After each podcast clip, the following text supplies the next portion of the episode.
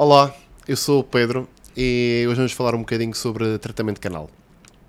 Então, os, os sinais mais comumente associados ao tratamento de canal são eh, a dor ao frio, a dor ao quente e a dor, a dor ao mastigar.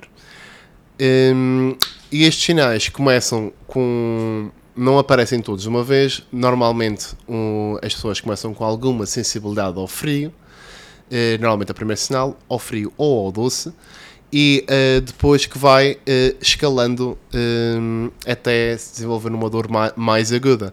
Normalmente eh, esta sensibilidade está associada a uma cárie dentária que pode ser tratada Uh, logo de imediato sem dar qualquer outro tipo de complicações. No entanto, se nós deixarmos esta sensibilidade uh, escalar e, e a dor começar a aumentar, às vezes só o respirar pode doer, aí já, já é sinal que há uma cárie muito profunda no dente e que já está muito perto.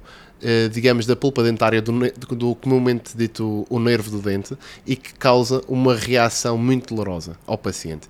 E quando existe esta inflamação uh, causada pela cárie, o, temos então que intervir com um tratamento canal. Por isso, eh, é importante que quando existe, existe logo alguma sensibilidade, venha logo ao dentista ver o, de que é que se trata para evitarmos eh, dores ma- ma- mais complicadas e tratamentos mais complexos.